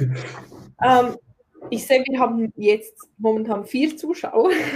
Also falls ihr Fragen ja. habt, ich weiß, es ist auch eine Zeit, die hat man nicht einfach immer direkt so zur Verfügung mitten am Nachmittag. Aber falls ihr Fragen habt, Oliver ist auch gerne bereit, eure Fragen zu beantworten. Und ich habe hier so eine wirklich coole ähm, Funktion, die Sachen einzublenden. Also Uli ist dabei. Cool. Hallo Uli. Ähm, der Raphael war auch dabei, musste aber wieder weg. Also falls ihr Fragen habt, stellt sie hier. Oliver ist der Experte, er beantwortet sie. Ähm, ich habe hier noch mehr Fragen. Ja, genau. Vielleicht noch eine kurze Sache ähm, ja. zum Thema Unterschied zwischen Frauen und Männern, den ich noch, noch ähm, gesehen habe. Ich lese gerade ein sehr interessantes Buch, wo es viel auch um Hormone geht. Mhm. Und ähm, sich das einmal, da habe ich letztens auch noch mit, was war es denn? Ich glaube auch eine, eine Coachin, die sich auch viel mit dem Thema beschäftigt hat, sich das einmal bewusst zu machen, wie ist denn mein eigener hormoneller Zyklus, auch bewusst auf die Leistungsfähigkeit, also auch das Energiemanagement mit dem Zeitmanagement überein. Wenn ich ziemlich sicher bin, dass ich einem, keine Ahnung, alle vier Wochen, alle fünf Wochen bestimmte Tage habe, in denen ich nicht so leistungsfähig bin, dann sollte sich das auch in meinem Zeit- und Aufgabenmanagement widerspiegeln. Das heißt einfach, dort nicht gegen sich zu arbeiten, sondern wenn man weiß, dass man bestimmten, dass es immer wieder kommt, dann kann man das natürlich auch planen und dann dementsprechend in diesen Zeiten einfach wirklich weniger, ähm, weniger Dinge einplanen. Ich glaube, das ist auch nochmal ein wichtiger Tipp. Ich glaube, das ist gerade für uns Frauen ein sehr wichtiger ja. Punkt, weil ja, wir sind halt einfach zyklische Wesen und das ist so, man ist nicht immer gleich leistungsfähig. Genau. Definitiv. Das muss man aber auch erstmal akzeptieren und darf sich dafür nicht verurteilen. Ja. Macht man eben, wenn man sich halt die gleichen Aufgaben in diesen Block rein tut, dann wird man es nicht schaffen, dann wird man frustriert und dann kämpft man gegen sich an. Das einfach zu akzeptieren und auch mit in die Planung einzunehmen, ist, glaube ich, ziemlich wichtig. Ja, ja. Ich habe auch mal irgendwo gehört, dass man immer so ein bisschen überfordert sein soll. Aber ich merke ja selbst, also ich nehme an, du, du weißt, dass dir geht selbst auch so, wenn man den Schritt in die Selbstständigkeit wagt, dann ja, man ist mit so viel Neuem konfrontiert, auch Unsicherheiten. Man ist eigentlich, wenn man ehrlich zu sich selbst ist, permanent ein bisschen überfordert damit. Aber dann gibt es wie so diesen Punkt, wo man dann das wie überschreitet. Wenn ich dann wieder zu fest überfordert bin, dann mache ich es nicht. Wie, wie findet man die Balance zwischen der Überforderung und äh, dem, dass man sich nicht... Forderung. Genau. Ja. Forderung und Überforderung. Ich bin der Meinung, ist ja auch der Klassiker, erst wenn man die Komfortzone verlässt, du hast das Thema Selbstständigkeit angesprochen, erst am Ende der Komfortzone kommt das Wachstum. Ja. Und es ist auch relativ schnell in allen Bereichen. Ja, zum Beispiel habe ich letztens mit einem Freund von mir gesprochen, der das erste Mal 10.000 Euro im Monat verdient hat. Das war für ihn bis jetzt immer viel Geld. Jetzt nach zwei, drei Monaten ist es für ihn normal. Und so geht es auch in allen möglichen Bereichen. Auch zum Beispiel das erste Mal 20 Aufgaben am Tag. Das heißt, man gewöhnt sich an alles und meistens haben wir die Grenzen in unserem Kopf. Ja, das heißt, wir denken, wir können nur einen bestimmten Punkt. Eine ganz klare Geschichte aus dem Sport. Man hat gesagt, dass es biologisch nicht möglich ist, dass ein Mensch den Marathon unter zwei Stunden läuft. Nachdem es der erste Mensch geschafft hat, diesen Marathon unter zwei Stunden zu laufen, im nächsten Jahr haben es zehn weitere Menschen geschafft. Ja. Also das ist einfach noch als Punkt. Oft, oder wenn, wenn man zum Beispiel, jetzt wieder ein Sport, in Wettkampfsituationen schafft man mehr, als man normalerweise denkt, dass man schaffen könnte. Das heißt, einfach nur das ist schon mal der Punkt. Die Grenzen, die wir uns setzen, sind oft gar nicht unsere Grenzen, sondern wir haben immer noch Reserven. Und wenn man das halt schafft, immer wieder mal aus diesen Reserven rauszugehen, merkt man erst, was man überhaupt fähig ist zu schaffen und schafft einen konstanten Wachstum. Das ist der eine Punkt. Der andere Punkt ist natürlich, dass man sich dadurch nicht komplett zerschießen sollte und überfordern. Das ist halt auch noch relativ wichtig. Das heißt, dort eine gesunde Mischung zu finden aus Phasen. Du hast zyklisch angesprochen. Man kann es natürlich, wenn man so einen Monat nimmt, kann man natürlich eine Vollgasphase, in der man wirklich viel abarbeitet, eine kreative Phase machen und dann noch eine Pausenphase. Also man immer, dass man sozusagen das Ganze schön abwechselt. Ich habe zum Beispiel einmal im Monat oder alle zwei Wochen, je nachdem, wie energetisch ich mich fühle, habe ich einen Power-Tag. Ich stehe um 4.30 Uhr auf. Ich mache alle Produktivitätstechniken, alle Tipps und Tricks und Hacks mit binauralen Beats, mit Tageslicht ziehe ich in einen Tag, um wirklich die Ergebnisse aus einer kompletten Woche in nur einem Tag zu erarbeiten. Hm. Das heißt, einfach um nur mal zu gucken, wie viel geht. Aber den Tag danach lasse ich es bewusst ruhig angehen. Das heißt, dieses Spiel so ein bisschen auch mit sportlichem Ehrgeiz sehen. Wie weit komme ich überhaupt? Wie schnell schaffe ich es? Aber gleichzeitig danach kurz einen Moment rauszugehen, um sich beispielsweise Pausen zu gönnen, Erholung etc. Das ist, glaube ich, einfach der Punkt. Also man wird nur dann wachsen, wenn man es wirklich schafft, sich zu challengen. Wenn man es nicht alleine schafft, kleiner Tipp am Rande, kann man sich auch einen Partner, einen Sparringspartner suchen, wo man mhm. einfach sagt, hey, ich mache das jetzt bis zum nächsten Mal. Mhm. Genau. Spannend, ja, das das so letzte Thema, das ich bei mir aufgeschrieben habe, das geht genau darum, um, um Erholung, um sich wieder zurücklehnen. Und da ist auch schon eine Frage dazu gekommen. Wie schätzt du den Einfluss von Pausen unter dem Tag auf die Produktivität an? Das ist aus meiner Sicht eine der wirklich wichtigsten Punkte für die Produktivität. Es ist auch hier wieder wie im Sport. Wachstum passiert erst in der Regenerationsphase. Und so ist es auch genau der Punkt. Leute, die den ganzen Tag ohne Pause durcharbeiten, haben vielleicht viele Stunden gearbeitet, aber in den ich sage einfach, dass sie wenigsten wahrscheinlich wirklich produktiv sind. Äh, dort gibt es einige, viele coole Modelle und Ideen. Runtergebrochen heißt es nur, heißt es so viel, dass du nach jedem Fokusblock oder jeder Phase der Anstrengung eine Pause machen solltest. Und ähm, dort einfach der Punkt, was ich sozusagen aus der Praxis relativ gerne mache, ich mache mir immer 55 Minuten Blöcke. 55 Minuten wirklich volle Fokussierung, 5 Minuten Pause. 55 Minuten Fokussierung, 5 Minuten Pause. Und nach drei Stunden mache ich eine längere Pause. Und ähm, was man in der Pause machen soll, ist auch relativ klar erforscht. Dort gibt es von der neurowissenschaftlichen ähm, Sichtweise drei Dinge, die man unbedingt integrieren sollte. Also zwei auf jeden Fall und eine je nachdem, was für eine Tageszeit. Wasser, die, Tipp Nummer eins, immer Wasser am Schreibtisch. Das zweite, Sauerstoff. Also was ich immer mache, auch zum Beispiel, wenn ich jetzt Online-Vorlesungen gebe, wenn irgendwann nach anderthalb Stunden sage ich, jetzt machen wir eine Pause, ihr steht alle auf, macht das Fenster auf, lauft einmal um euren Schreibtisch rum, macht 50 Hampelmänner und dann setzt ihr euch wieder hin. Das sorgt einfach dafür, Wasser und Sauerstoff im Gehirn, dieses Aufstehen, das sorgt einfach dafür, dass einfach der komplette Kreislauf wieder in Schwung kommt. Es gibt auch Möglichkeiten ähm, für die Fortgeschrittenen. Ich habe hier, habe ich Jonglierbälle. Das sind auch eine komplett andere, das, das beschäftigt das Gehirn anders. Also alles, mhm. was uns rausreißt. Eine schlechte Pause ist, ich lehne mich kurz zurück, mache den Stuhl den hier, nehme mein Handy, scroll ein bisschen durch Facebook, gehe wieder hin und arbeite. Das wäre zum Beispiel keine gute Pause. So wirklich Pausen, das A und O, im Idealfall kurz rausgehen, ohne Handy, ohne digitale Medien, Schluck Wasser trinken, je nachdem ein paar Nüsse essen oder so und sich dann wieder ransetzen. Also zu deiner Frage, Thema Pausen, extrem großer Einfluss auf die Produktivität. Mhm. Wann du denn dir diese Erholungsphasen? Also wir haben jetzt extrem viel gesprochen. Das Thema geht ja sehr viel darum, um Zeitoptimierung, um Produktivität, um Leisten, um, um eigentlich in weniger Zeit mehr zu erreichen, um es runterzubrechen. Mhm. Gleichzeitig hast du jetzt gesagt, in den Pausen Hampelmänner machen, auch, auch da wieder die Aktivität. Wann ist denn so, so der Punkt dafür, sich auch mal zurückzulehnen? Oder dann wie auch mit einem guten Gewissen mal sich einfach aufs Sofa legen und denken, ach, danke, ich darf mich mhm. jetzt erholen. Weil irgendwie ist ja das immer so auch, oder vielfach bei mir auch so im Kopf, ich muss, ich muss, ich muss. Ja.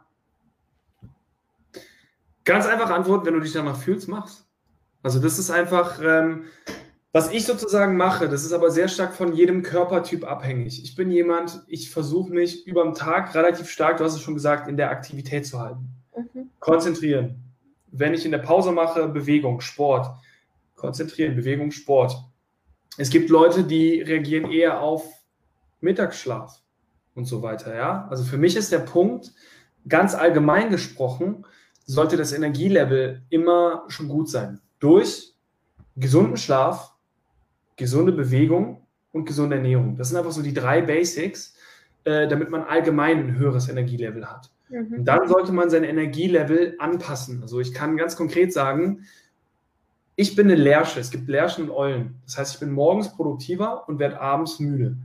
Ich habe gesehen, dass mein Loch, mein Energieloch von ungefähr 13 bis 15 Uhr ist. Dort kann ich nicht konzentriert arbeiten. Wenn mir das bewusst ist und ich dafür konzentrierter natürlich morgens bin, kann ich mir auch mal erlauben, mit einem mit einem Buch mich in, und einem Kaffee mich in die Sonne zu setzen zwischen 13 und 15 Uhr, weil ich weiß, dort kann ich eh nicht produktiv arbeiten. Ich könnte Sachen abarbeiten, Gespräche machen, aber einfach auf seinen Körper hören. Ähm, das Wichtigste ist, es gibt so einen sehr guten Spruch von, von äh, Ivan Blatter, auch ein Zeitmanagement-Coach, der gesagt hat, Zeitmanagement sorgt dafür, dass man die Belastungen optimiert, während das Energiemanagement dafür sorgt, dass man die Entspannungen optimiert. Mhm. Ähm, in den Peaks, also wenn man hoch konzentriert ist, noch konzentrierter zu sein, seine Aufgaben reinzulegen, ist relativ einfach. Aber die ganzen Lows, wenn man sich müde fühlt, dann ist es einfach ein Feedback vom Körper, auf das man achten sollte. Das heißt, dort heißt es dann wirklich auch, diese Phasen zu nutzen, indem man spazieren geht, ein Buch liest, sich hinlegt und nichts macht, um dann wieder ranzugehen. Das ist, glaube ich, auch einfach äh, ein ziemlich guter, guter Punkt. Man sollte natürlich nicht nur auf der Couch liegen, sondern auch seine Sachen äh, erledigen, aber dort auch einfach ein bisschen auf den Körper hören. Was braucht der Körper denn gerade? Mhm. Ähm, ich merke zum Beispiel jetzt bei mir, die letzte Woche war sehr anstrengend. Ich merke, dass ich jetzt gegen Ende der Woche weniger Energie habe. Das spiegelt sich dann auch in meinen Aufgaben wieder. Das heißt, ich nehme mir nicht mehr ganz so viel vor. Ich weiß, ich habe jetzt das Wochenende und brauche diese Erholung. Also dort auch einfach nicht stumpf in seinem System arbeiten, sondern auch das Feedback zulassen. Ist noch eine neue Frage reingekommen von Andrea. Ja. Hast du konkrete Zeiten, wo du nur für deine Firma arbeitest und Kundenaufträge beiseite legst? Ja. Ist ja bei dir aktuell auch so ein Thema. Ja, sehr, sehr guter Punkt. Ich muss ehrlich sagen, schön den Finger in die Wunde gelegt. Ich muss es mal wieder konkreter oder konsequenter einführen. Also bei mir ist es so, dass ich den Freitags ist mein Vision Day, also Vision und Admin. Das heißt, bei mir ist wirklich so, ich gucke, jetzt habe ich leider Gottes einen Klient, der nur freitags kann, aber es ist nur einer. Ähm, aber normalerweise schaue ich, dass ich mir den Freitag komplett frei halte, um am Unternehmen und nicht im Unternehmen zu arbeiten. Das heißt, nochmal zu gucken, was läuft gut, was läuft nicht gut. Meine ganzen administrative Zeug mache ich am Ende des äh, mache ich am Ende, also am Nachmittag. Und vormittags geht es wirklich darum, dass ich an meiner Firma arbeite. Und ich habe mir einmal im Monat habe ich mir zusätzlich noch einen Tag geblockt, also diesen Freitag, ähm, wo ich einfach wirklich mir nochmal meine ganzen Prozesse angucke. Wo ich einfach nochmal gucke, was stimmt, was nicht, was sind neue Ideen. Also wirklich dort sich mal Zeit rauszunehmen, ähm, bewusst, dass man wirklich an seinem Unternehmen arbeiten kann, das ist schon relativ wichtig. Wie hast du gesagt? Ähm, Vision und Admin Day ist es bei mir. Ah, Admin, okay. Oder strategische, also das erste Punkt ist wirklich strategisch. Auch der Grund, nachmittags bin ich nicht mehr so aktiv, deswegen Admin. Ich räume mein ganzes System auf. Ich räume meinen Schreibtisch auf. Ich mache, keine Ahnung, einmal im Monat dann meine ganze Steueranmeldung. Weißt, das sind alles Dinge, die ich in den Nachmittag reinmache, damit ich wirklich am Ende der Woche komplett aufgeräumt bin und einfach alles einen schönen Wochenabschluss habe und meine Woche für darauf plane. Aber vormittags gehört wirklich der Strategie und äh, dem Arbeit am Unternehmen. Du hast vorher das schon erwähnt, dass so diese Einteilung mit, was hast du gesagt? Eule und Lerche. Ja. ja. Wie, wie, findet man das konkret raus, was man isst? Wenn man ja. vielleicht noch nicht so das Gespür für sich hat oder ja. Ja, ganz, ganz leicht. Fällt es dir leicht, ähm, morgens um sechs aufzustehen? mir fällt es leicht, ohne Wecker um halb sieben aufzustehen oder sieben, sechs. Ja, also einfach nur als, als Idee. Wie ist es denn abends? Kannst du dich nachts hinsetzen und bis 1 Uhr morgens arbeiten? Ich nein. So, dann du eine klare Lerche. Also es gibt sozusagen, es gibt noch mehr Typen, aber klassisch sagt man Lerche und Eule. Während Lerchen um 6 Uhr morgens aufstehen können, einmal kurz sich umdrehen, einmal duschen und dann an den Laptop sitzen können, kannst du mit Eulen quasi bis 11 Uhr gar nicht sprechen. Die brauchen fünf Kaffees und können morgens gefühlt gar nichts. Ähm, pro, also wirklich produktiv werden. Die werden erst nachmittags richtig wach. Die werden abends richtig wach. ein sehr interessantes Beispiel. Ich habe einen, einen, Klient, der ist CFO, also ähm, Chief of Finance Operation, und der hat das Problem, der ist eine Eule der steht morgens in den Meetings und der kriegt gar nichts hin und nach Feierabend dreht der so richtig auf. Das heißt, jetzt im Homeoffice ist es seine perfekte Zeit, weil er sagt, er macht sich gar keine Vormittagstermine, sondern wirklich, er macht vormittags nochmal hier ein bisschen das, was für sich, also startet den Tag mit was für sich und arbeitet dafür lieber bis 21 Uhr. Ja, also es sind diese, diese Punkte. Eulen werden richtig nachtaktiv ab. Um 21 Uhr, statistisch gesehen, ist deren Peak Performance. Das heißt, dann können die sich hinsetzen, die ganze Nacht durcharbeiten, während Lerchen dort schon ins Bett gehen. Ist wahrscheinlich für, für viele jetzt auch eine Chance im Homeoffice, das besser sich selbst zu, zu spüren, das rauszufinden, weil man sich halt wieder mehr einteilen kann selbst und so eine größere Flexibilität hat. Ansonsten haben die meisten einen Arbeitstag von, weiß nicht, acht, neun bis abends um fünf, sechs, sieben. Einfach so fix vorgegeben. Ja, genau. Und das ist halt das Problem. Oft, also es gibt mehr Lärchen als Eulen und all unser ganzes, ne, unsere komplette Gesellschaft ist halt auf Lärchen auf, ausgelegt. Abends trifft man sich mit seinen Freunden, morgens geht man arbeiten, so nach dem Motto. Ne? Ähm, aber da einfach mal ein Gespür für sich bekommen, dass es auch okay ist, aber auch sich selber zu überlegen, wie kann ich das für mich nutzen, das ist halt auch einfach ein guter Punkt von einem ja, guten Energie- und Zeitmanagement. Mhm. Mhm. Ja, ich bin eigentlich langsam durch mit meinen Fragen. ich weiß nicht, ob ihr noch Fragen habt an Oliver. Ansonsten hängen wir doch mal noch da ein, wenn was ist denn jetzt ganz konkret dein Angebot? Wie kann jemand mit dir zusammenarbeiten, wenn er sagt, okay, ich weiß eigentlich, da habe ich ein Problem? Ja, also erstmal natürlich ganz unverbindlich einfach mal anrufen. Also man kann mich über LinkedIn erreichen. Ähm, vielleicht gibt es meine Kontaktdaten. Ja, genau. Dort ja. eingeblendet. Einfach adden, ähm, mir, mir kurz eine Nachricht schreiben, einfach kurz quatschen. Ich weiß nicht, das heißt, ich bin dort wirklich komplett unverbindlich, gebe dir ein paar Tipps. Und dann gibt es halt die Möglichkeit. Ja? Wir haben ja auch einfach so mal gequatscht. genau. Also da geht es mir wirklich einfach darum, mal kennenzulernen und zu gucken, wie man so überhaupt ist.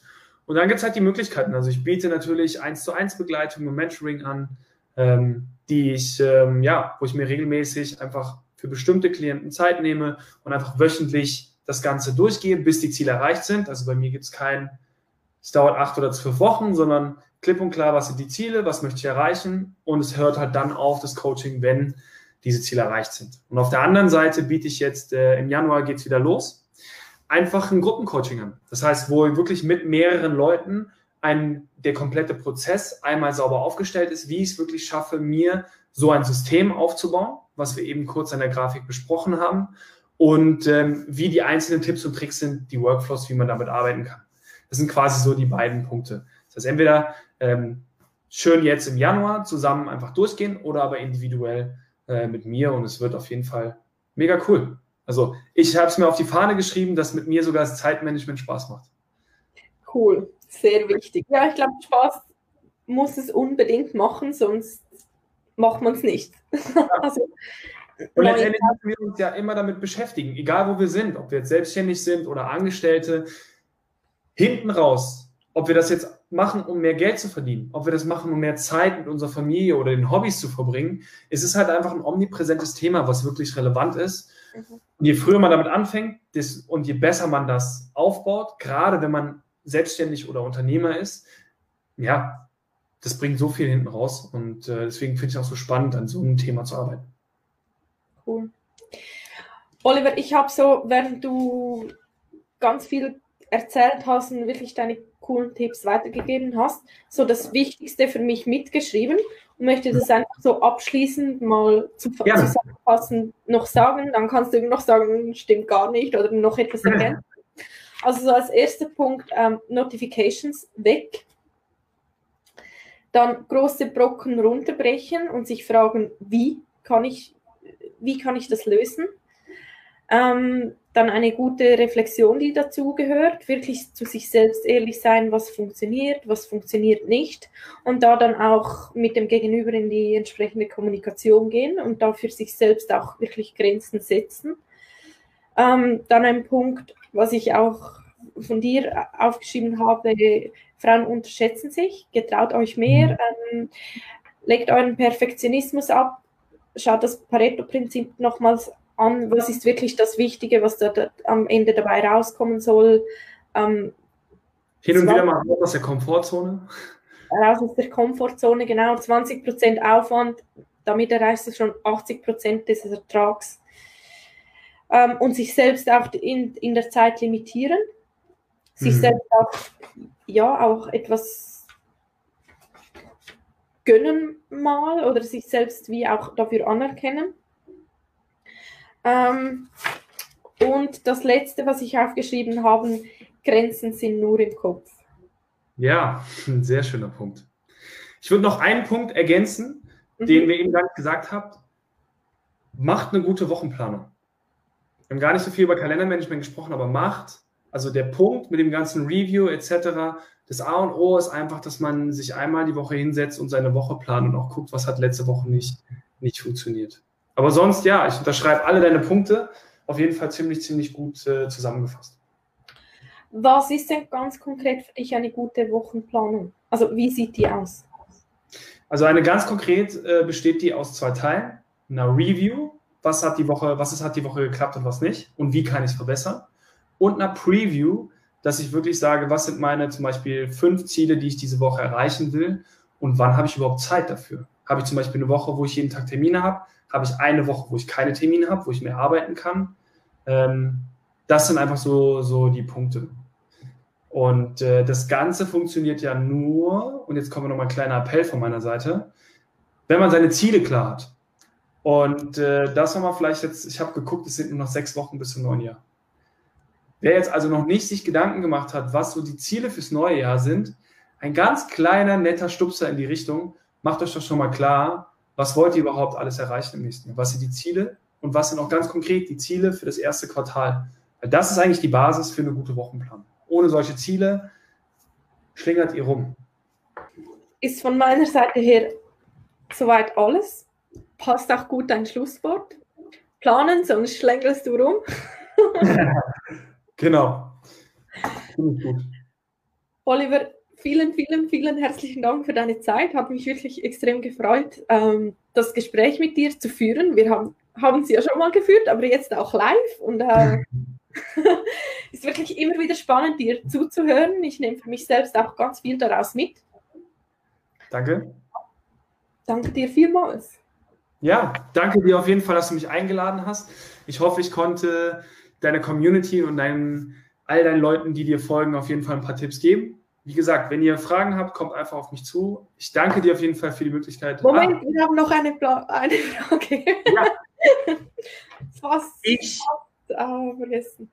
Genau, wann machst du die Wochenplanung? Ich habe sie sonntags gemacht. Ähm, mittlerweile habe ich sie auf Freitag verschoben. Also in meinen Admin-Blog. Das heißt, dass ich, die, ich schließe die Woche ab, indem ich wirklich sage, ab 15 Uhr mache ich keine Aufgaben mehr.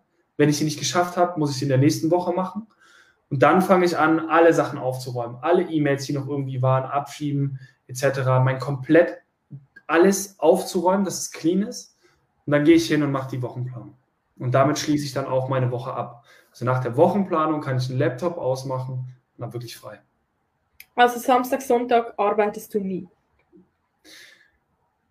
Sag nicht nie. Ich habe jetzt am Freitag und am Samstag gebe ich Trainings. Also ich habe tatsächlich jetzt ähm, noch für eine Uni, äh, wo ich Trainings gebe. Das heißt, auch ich arbeite schon mal samstags, aber ich versuche es doch auch am, am, Wochenende nicht zu arbeiten. Ich arbeite schon genug unter der Woche, sehr lange auch oft. Äh, deswegen ist das Wochenende bei mir meistens frei. Okay, super. Cool. Cool. Schön hat es geklappt. Danke vielmals. Somit beende ich mal das Live. Yeah. Bis bald. Ciao und eine produktive Woche euch.